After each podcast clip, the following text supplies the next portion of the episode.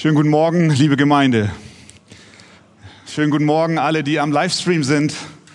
Schön, dass ihr dabei seid.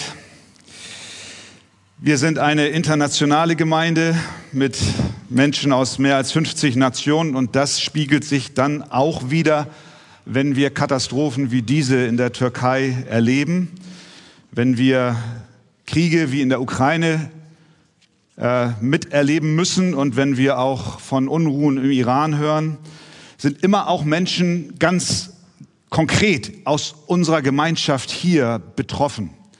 Äh, jetzt gerade, was die Türkei angeht, unsere Familie Spiro, äh, ein Cousin, glaube ich, von dir, lieber Ibrahim, ist Pastor in Antakya, das ehemalige Antiochien, die Missionsgemeinde. Und äh, da sind große Nöte, viel Leid. Wir sind mit euch auch im Gebet verbunden. Und äh, auch unser lieber Bruder Titus Vogt über das Martin Buzer Seminar hat Kontakte dort in die Türkei. Unser Bilge Illeri, der ja hier aus unserer Gemeinde kam und dort in Istanbul zwar jetzt tätig ist, aber auch er hat Kontakte. Wir wollen auch das Opfer, was wir eingesammelt haben, dann entsprechend weiterleiten, dass es den Geschwistern dann auch hilft. Und lasst uns beten, beten für die Menschen, die dort auch betroffen sind, dass Gott doch gnädig ist und auch durch dieses große Unglück spricht und dass daraus am Ende auch Segen entsteht. Wir sind heute im zehnten Gebot, ihr Lieben. Ich wurde schon gefragt, was machen wir eigentlich danach? Ähm, mein äh, angeheirateter Großonkel, der Großonkel meiner Frau, er war so ein bisschen fromm angehaucht. Der ging mal mit uns über den Friedhof, als wir das Grab seiner verstorbenen Frau besuchten. Und dann wollte er uns erklären, wie fromm er sei und meinte, ich, ich halte auch alle zwölf Gebote, sagt er. Ähm, also wenn du jetzt noch das elfte und zwölfte erwartest, äh, nächste Woche und übernächste Woche, dann kannst du lange warten, weil es gibt nur zehn. Ähm, aber ich erinnere daran, wir befinden uns in einer größeren Serie, nämlich im zweiten Buch Mose. Und äh, dann machen wir natürlich auch entsprechend weiter. Jetzt aber heute, das zehnte Gebot, stehen wir noch einmal auf zur Textlesung. Zweiter Mose.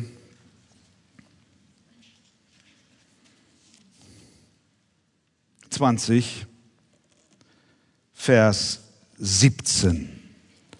2. Mose 20, Vers 17.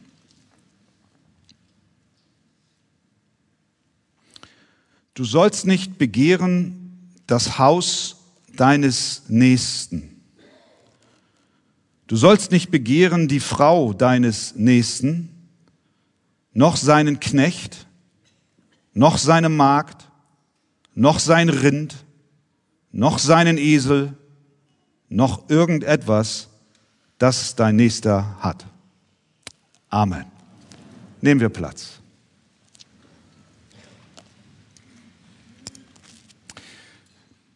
Bist du zufrieden? Nicht nur jetzt, sondern grundsätzlich immer. Bist du zufrieden mit deinem Leben? Bist du zufrieden mit deinem Einkommen? Mit deinem Familienstand? Mit deinen Begabungen oder fehlenden Begabungen? Wie sieht es mit deinem Aussehen aus? Ist das okay? So lala? Oder wandert dein Blick zu der Figur deiner Nächsten, ich spreche jetzt die Schwestern an, und du denkst, wäre ich doch so wie sie. Wenn du dich mit anderen vergleichst, hast du da Beanstandungen.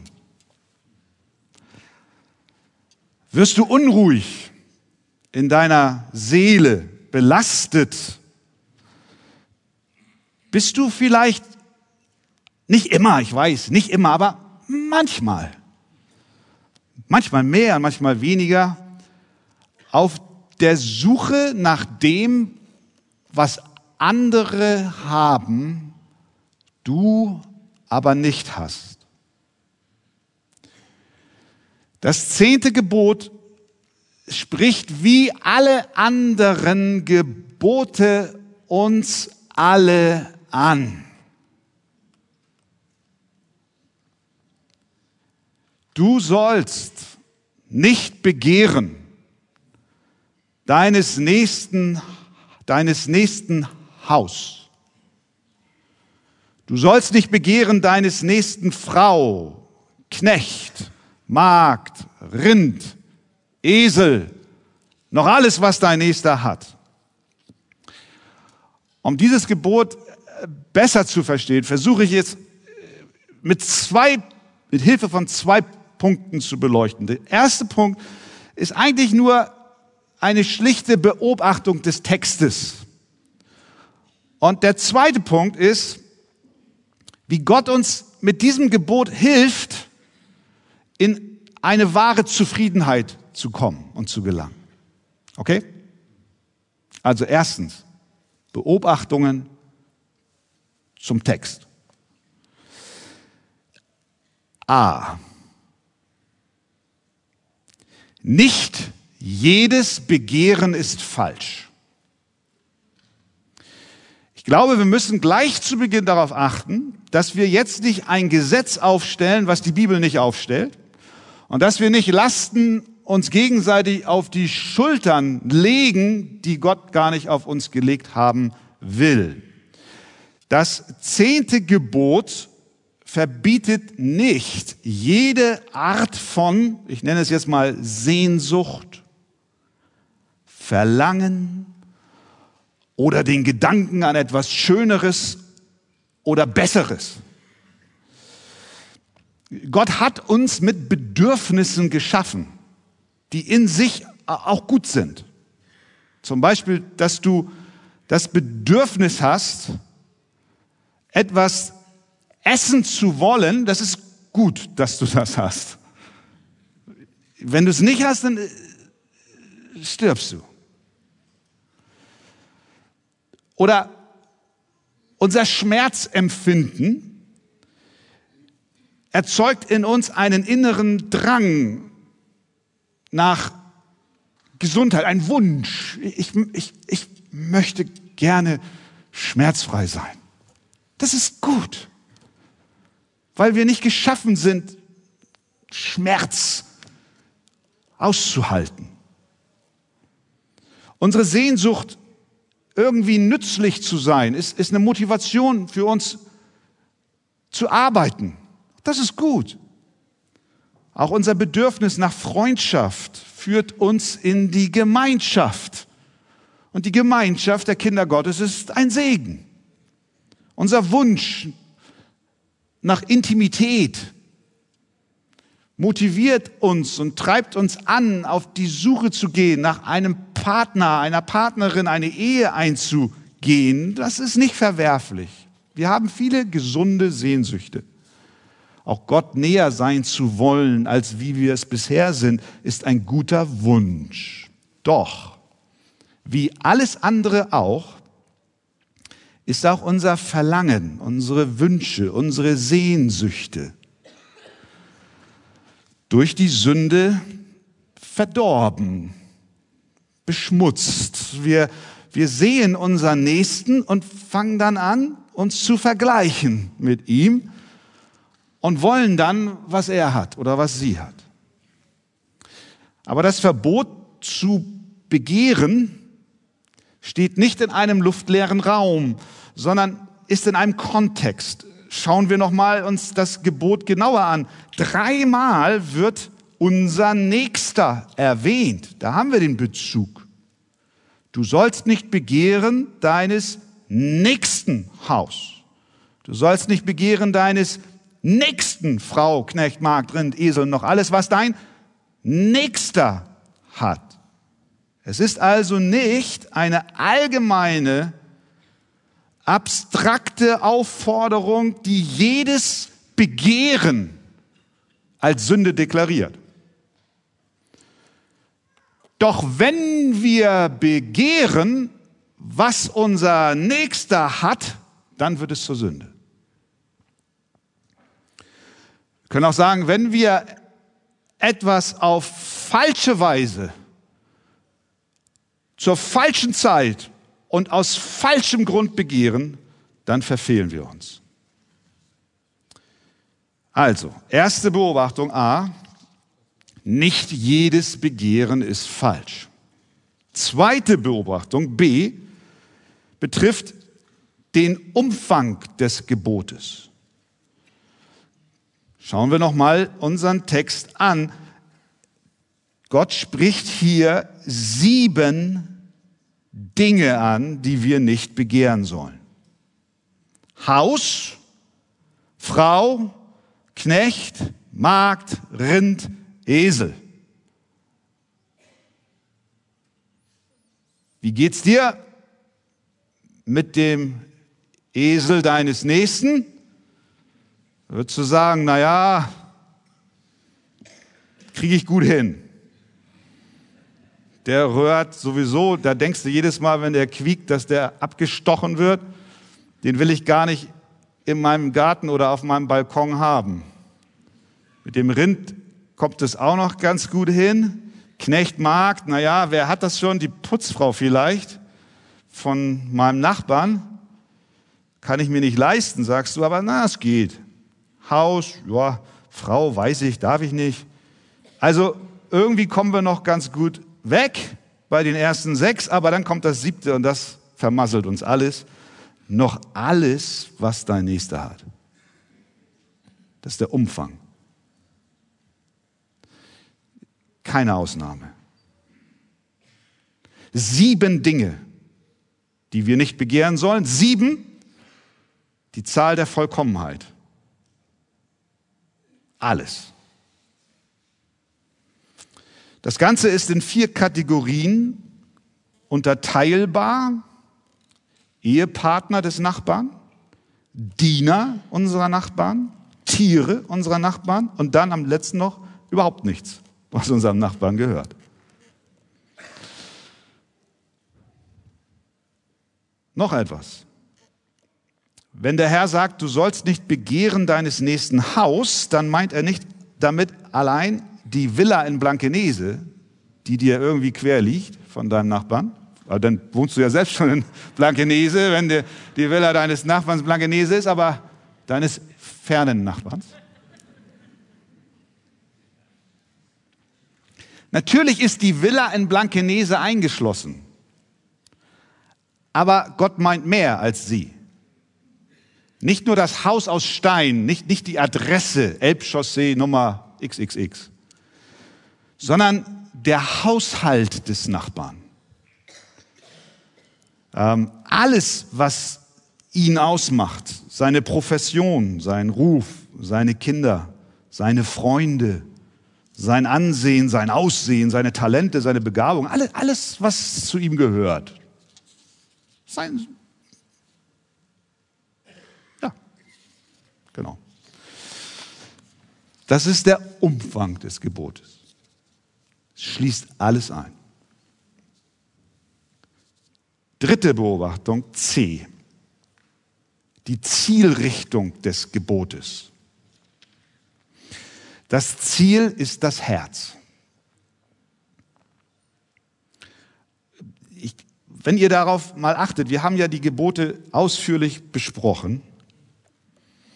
Und insbesondere bei der Tafel 2, aber auch schon davor, aber besonders die Tafel 2, wendet sich ja an äußere zunächst mal äußere Taten. Wir haben es ja dann auch ausgelegt und auch erklärt, besonders dann zum Neuen Testament den Sprung gemacht und haben verstanden, Jesus, Jesus vor allen Dingen an vielen Stellen sagt, hey, hey, es geht nicht allein um den Ehebruch an sich, die Tat, sondern um das Herz, wer eine andere Frau ansieht und sie begehrt. Er hat schon mit ihr die Ehe geboren. Ja?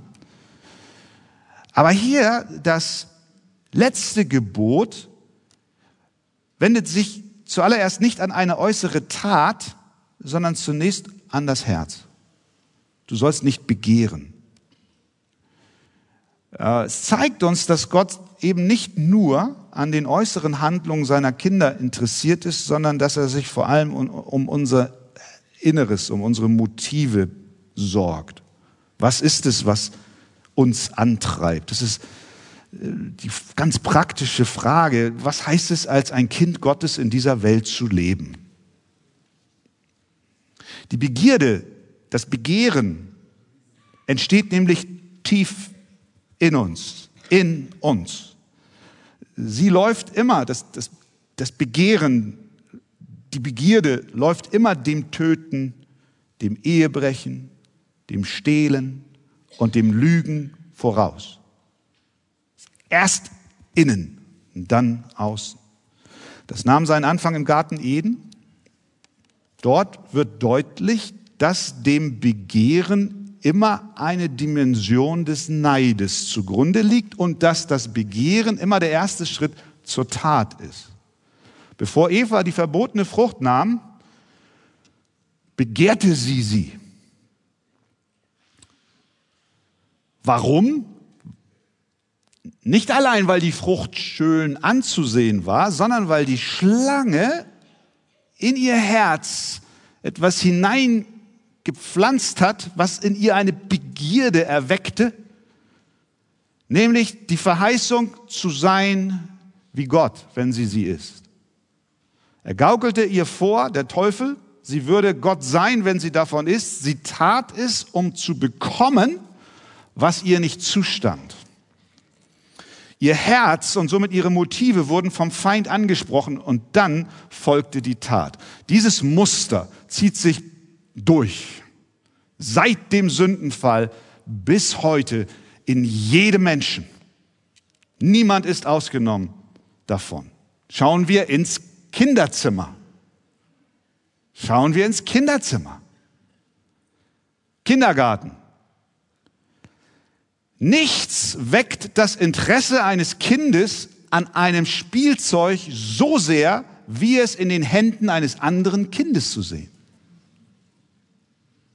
Eigentlich liegt es in der Kiste, aber wenn Mexian das nimmt, dann wird Luisa aber ganz fuchsig.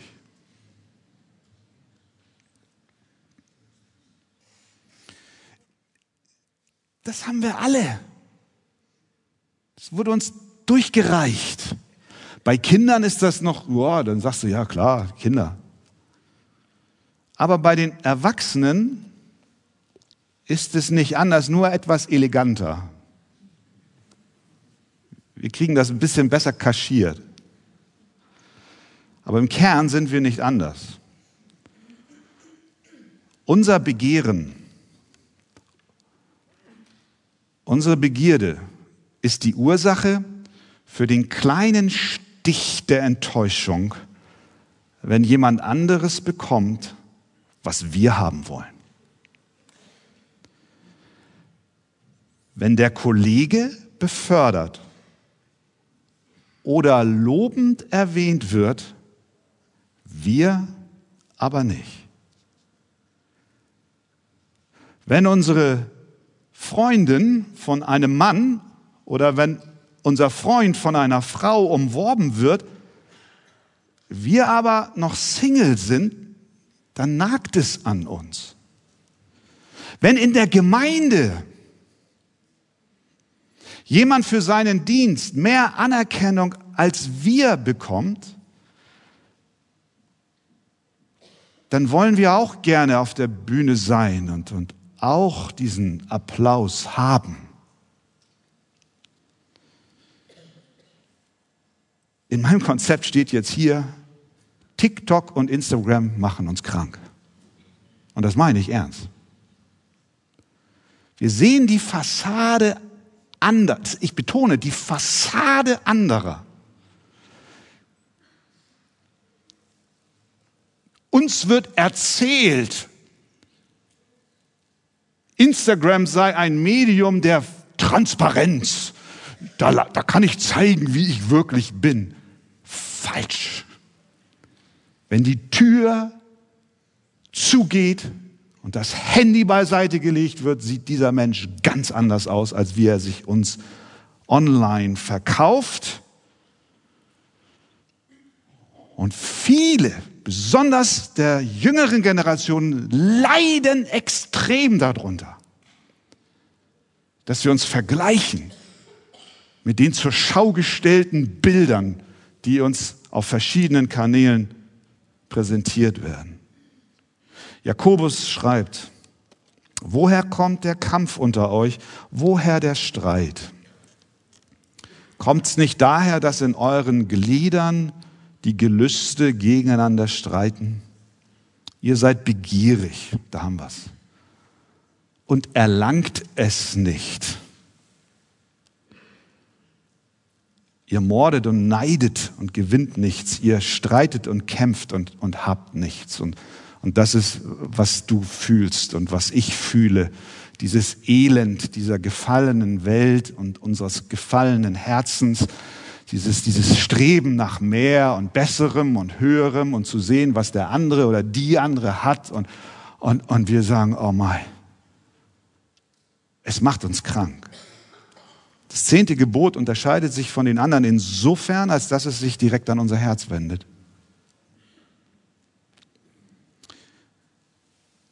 Es beginnt im Inneren und ja, es zieht den Selbstgerechten den Boden unter den Füßen weg. Die, die sich für rechtschaffend hielten, weil sie dachten, na ja, diese ersten neun Gebote, kriege ich nach außen hin noch einigermaßen hin. Aber das Zehnte dann zeigt uns, dass wir schuldig sind und Erlösung brauchen. Wir brauchen Erlösung. Diese Wirkung hatte das zehnte Gebot auch bei Paulus. Der ging eine ganze lange Zeit davon aus, dass sein Leben echt in Ordnung ist der Pharisäer, der, der Schriftgelehrte, der, der Selbstgerechte, der, der meinte ganz, ganz fest davon überzeugt sein zu können, dass er die Gebote gehalten hätte. Er hätte ja nicht gemordet, nicht Ehe gebrochen, nicht gestohlen, nicht gelogen, zumindest nach außen hin. Aber dann kam Paulus zum zehnten Gebot. Und das deckte seine Sünde letztlich auf. Dazu schreibt er folgendes, Römer 7, Vers 7. Denn ich wusste nichts von der Begierde. Wenn das Gesetz nicht gesagt hätte, und jetzt zitiert er unser Gebot hier, du sollst nicht begehren. Da begriff er, ich brauche, ich brauche Jesus. Ich brauche einen Erlöser, der mich aus diesem Elend befreit, damit ich frei werde von der Begierde. Also, Beobachtung zum zehnten Gebot. A, nicht jedes Begehren ist falsch. B, es umfasst alles, was unser Nächster hat. Und C, es wendet sich direkt an unser Herz. Punkt zwei: Das Geheimnis der Zufriedenheit.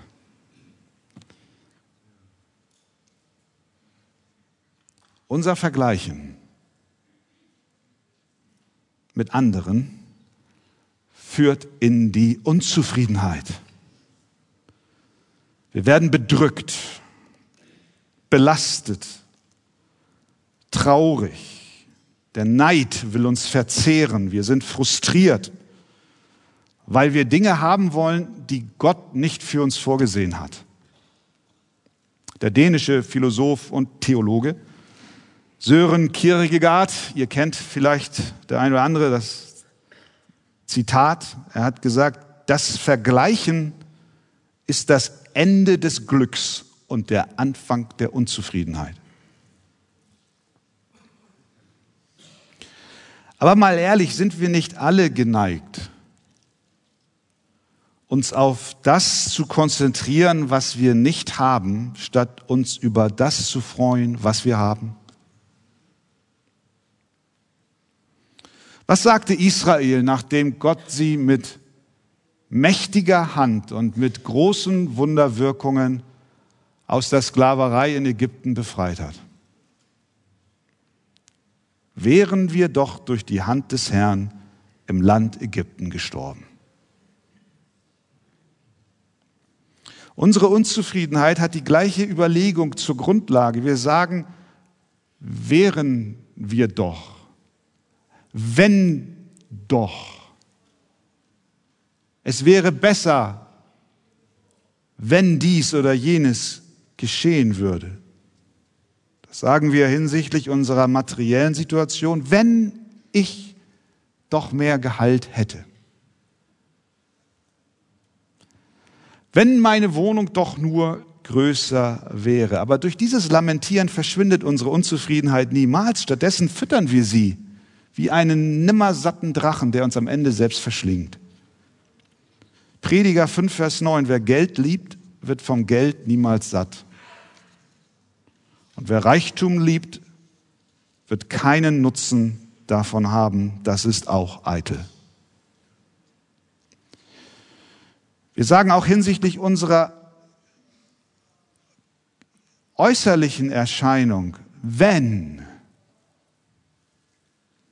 ich nur einen anderen Körperbau hätte, wenn ich nur schönere Haare hätte, wenn ich nur begabter wäre. Hinsichtlich der Aufgaben in der Gemeinde, wir haben es angerissen, wenn man meine Talente doch erkennen würde, wie man es bei anderen tut, dann hätte ich in der Gemeinde eine ganz andere Rolle. Singles sagen, wenn ich nur jemanden heiraten könnte, so wie die anderen, dann ginge es mir gut. Ehepaare sagen, wenn mein Ehepartner doch mehr auf meine Bedürfnisse eingehen würde, dann geht es mir gut. Wäre ich Single, ginge es mir besser. Das war jetzt nicht auf das war nicht meine Aussage, sondern es war ein Zitat derer, die das vielleicht denken.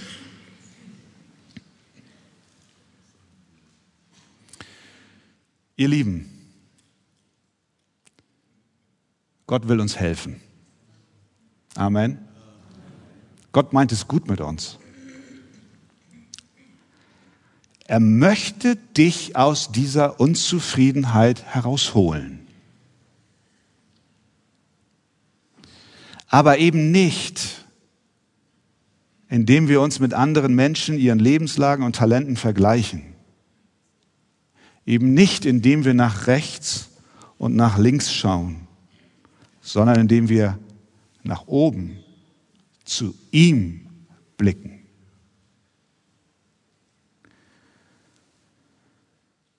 Wenn wir lernen, das zu tun, dann stellen wir fest, wenn Gott wollte, dass ich mehr habe, dann würde er es mir geben.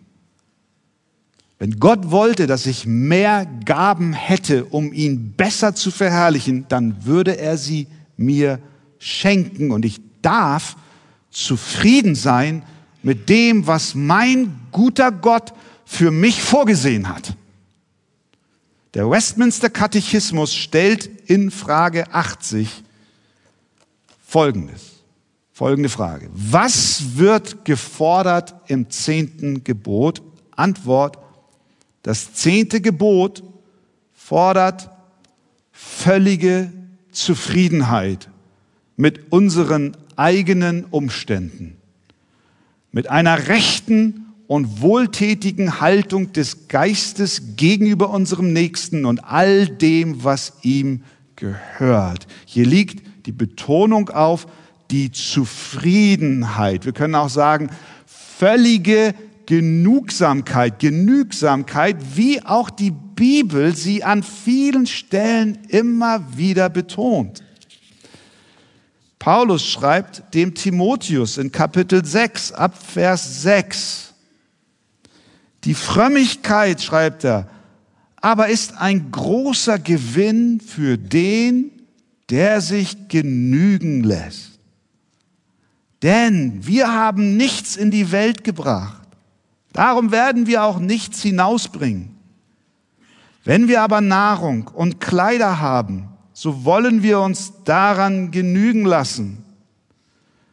Denn die reich werden wollen, die fallen in Versuchung und Verstrickung und in viele törichte und schädliche Begierden, welche die Menschen versinken lassen in Verderben und Verdammnis, denn Geldgier ist eine Wurzel alles Übels. Danach hat einige gelüstet und sie sind vom Glauben abgeirrt und machen selbst viel Schmerzen. Hebräer 13, Vers 5. Seid nicht geldgierig und lasst euch genügen an dem, was da ist. Das ist Seelsorge. Da sorgt sich Gott in seinem Wort um unsere Seele. Und er zeigt uns, wie es nicht sein soll und führt uns an den Punkt, wo wir lernen und verstehen, es gibt eine Zufriedenheit, die wir nicht finden, indem wir nach rechts und links schauen, sondern indem wir zu ihm blicken.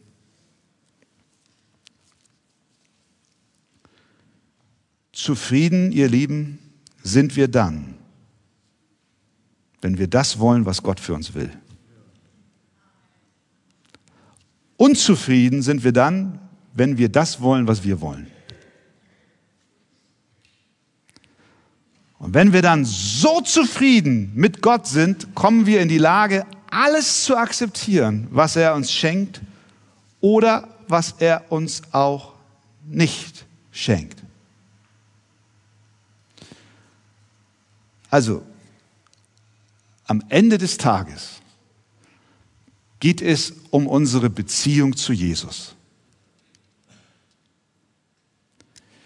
Je tiefer wir mit ihm, je tiefer wir mit Gott durch Jesus in der Gemeinschaft sind, desto mehr wir, je mehr wir eins mit Christus werden, desto mehr werden wir unsere Unzufriedenheit, die uns so quält, los. Dieses elende, begehrliche Verlangen, diese quälende Unzufriedenheit, dieses ständige Nörgeln, ganz ehrlich, wir wollen es doch loswerden. Wir sind dadurch ja auch für unsere Mitmenschen kaum ertragbar. Unsere Stimmung und Laune ist am Boden, wenn wir die, die Atmosphäre um uns herum vergiften wir. Doch wenn wir tiefer in die Gemeinschaft mit dem Herrn Jesus eintauchen und mehr und mehr seine Liebe und seine Güte und seine Herrlichkeit und seine Vollkommenheit, die alles andere bei weitem übersteigt, begreifen, wenn wir das mehr und mehr begreifen, dann findet unser Herz Zufriedenheit.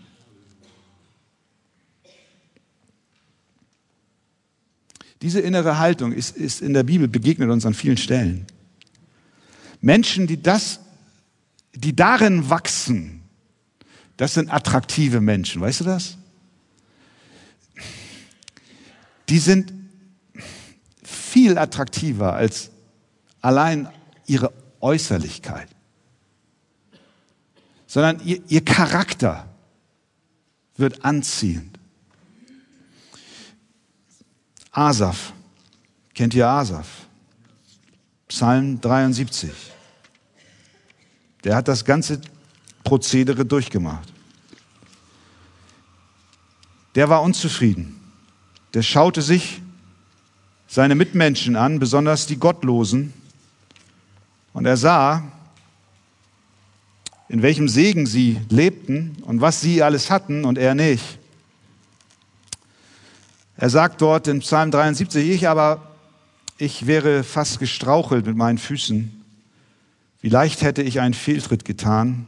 Denn, Vers 3, ich beneidete, da haben wir es, den Neid, ich beneidete die Übermütigen, als ich das Wohlergehen der Gottlosen sah. Und dann beschreibt er, dass sie keine Qual leiden, dass ihr Leib wohl genährt ist, dass sie keine Not haben, dass sie äh, vor Fett strotzen und was auch immer noch dort war. Und dann aber, dann gab es diese Wandlung, dieses Blicken von rechts und links hoch zum Allmächtigen. Vers 17. Bis ich in das Heiligtum Gottes ging bis ich in das Heiligtum Gottes ging. Das war die Lösung für seine Unzufriedenheit. Bis ich in das Heiligtum Gottes ging. Willst du, willst du frei werden von dieser Last des Vergleichens und des Begehrens? Dann gehe in das Heiligtum Gottes.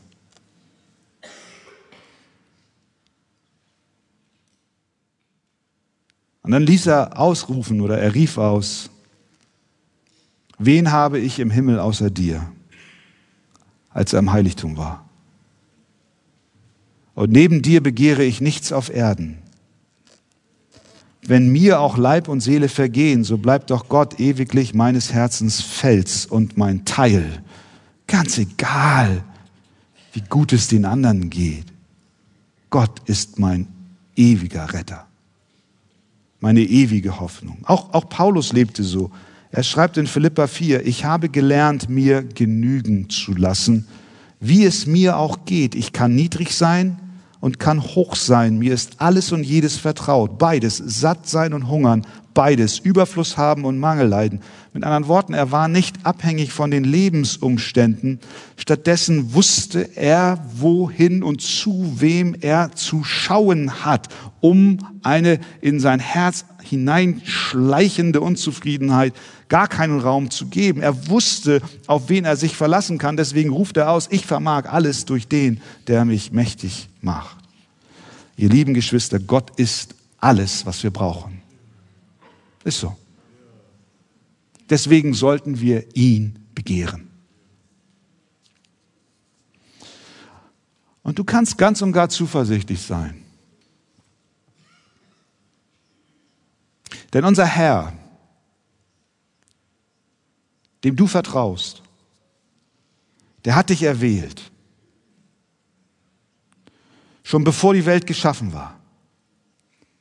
Er hat dich erlöst. Er hat dich berufen, sein Kind zu sein. Er hat dich angenommen. Er hat dir seinen Geist gegeben. Er hat dir alles gegeben, was du brauchst, um zu werden wie er. Er hat sich um all das gekümmert. Also kannst du ihm vertrauen, dass er dir auch alles andere schenken wird, was du brauchst. Römer 8, 32, der auch seinen eigenen Sohn nicht verschont hat, sondern hat ihn für uns alle dahingegeben. Wie sollte er uns mit ihm nicht auch alles schenken? Halleluja. Glaube das. Vertraue dem. Du wirst keinen Mangel ein. Der Herr ist mein Hirte. Mir wird nichts mangeln. Er bereitet vor dir einen Tisch im Angesicht deiner Feinde. Er salbt dein Haupt mit Öl. Er schenkt dir voll ein. Jesus ist nicht ein besserer Weg. Er ist nicht ein alternativer Weg zur Zufriedenheit. Nein, er ist der Weg zur Zufriedenheit. Und deswegen, die Arche ist eine Gemeinschaft von hyperzufriedenen Menschen. Halleluja. Ja, wir, wir, wir sind zufrieden, weil wir Gott haben. Mit Jesus bekommen wir wirklich alles, was wir zum Leben brauchen. Erlösung, Errettung, Vergebung, Verheißung und Zusage des ewigen Lebens, eine Garantie, dass er uns niemals verlassen wird. Was brauchen wir noch mehr? Er sagt zu dir heute Morgen, vertrau mir. Trachte vielmehr zuerst nach dem Reich Gottes und nach seiner Gerechtigkeit, so wird euch dies alles hinzugefügt werden. Das sagt Jesus, nachdem er über das Sorgen spricht und über das nach rechts und links blicken und über die ins Herz hineinschleichende Unzufriedenheit. Was wirklich zählt, lieber Bruder, liebe Schwester, was wirklich zählt, ist das Vertrauen auf Jesus Christus. Amen. Herr Jesus, wir danken dir, dass du uns alles schenkst, was wir brauchen. Und wie schön, dass du so pointiert auch durch dein Wort in unsere Lebenssituationen hineinsprichst und Du offenbarst, was in uns drin ist. Das kann ja keiner besser als du, weil du uns geschaffen hast und du uns durch und durch kennst. Und ich danke dir, Herr, dass auch dieses Gebot in unser Leben hineinspricht. Und ich danke dir für jeden heute Morgen hier im Raum und für alle, die über Internet oder Fernsehen mit dabei sind. Ich danke dir, dass du durch deinen Geist dieses Wort zur Anwendung bringst und belastete und bedrückte und nach Anerkennung schreiende und von Unzufriedenheit zerfressene Seelen heilen willst, indem du uns hilfst, nicht nach rechts und Blick zu schauen, sondern unseren Blick zu Christus zu wenden, der für uns alles ist. Und wir bekennen dir, Herr, ich, ich bekenne dir, dass ich da deine Hilfe brauche, immer wieder, jeden Tag neu. Auch mich befällt der Virus des Vergleichens. Auch ich schaue, wie andere sich machen. Bitte vergib mir, Herr. Und mache mich auch mehr und mehr los davon. Das erbitte ich für jeden von uns. Herr, lass uns eine zufriedene Gemeinde sein. Menschen, die wirklich Freude an Christus haben. Ich bete auch für die Bedrückten, Herr. Du weißt auch, da sind Lebensumstände, die wirklich schwer sind. Und der eine oder andere fragt sich, ist, ist mein Begehr, dass ich aus dieser Not herauskomme, Gott gewollt? Danke, Herr, dass du uns hilfst, dass wir das recht einordnen. Nicht alles Begehren ist falsch. Aber wenn wir haben wollen, was uns nicht zusteht, dann versündigen wir uns. Segne die Bedrückten, segne die, die leiden. Und lass auch sie an diesen Punkt gelangen, wo sie sagen, ja Herr, ich danke dir für alles, was du mir gibst. Das Gute, aber auch das Nicht-Gute. Wir wollen es dankbar aus deinen Händen nehmen. Hilf uns dabei. Amen.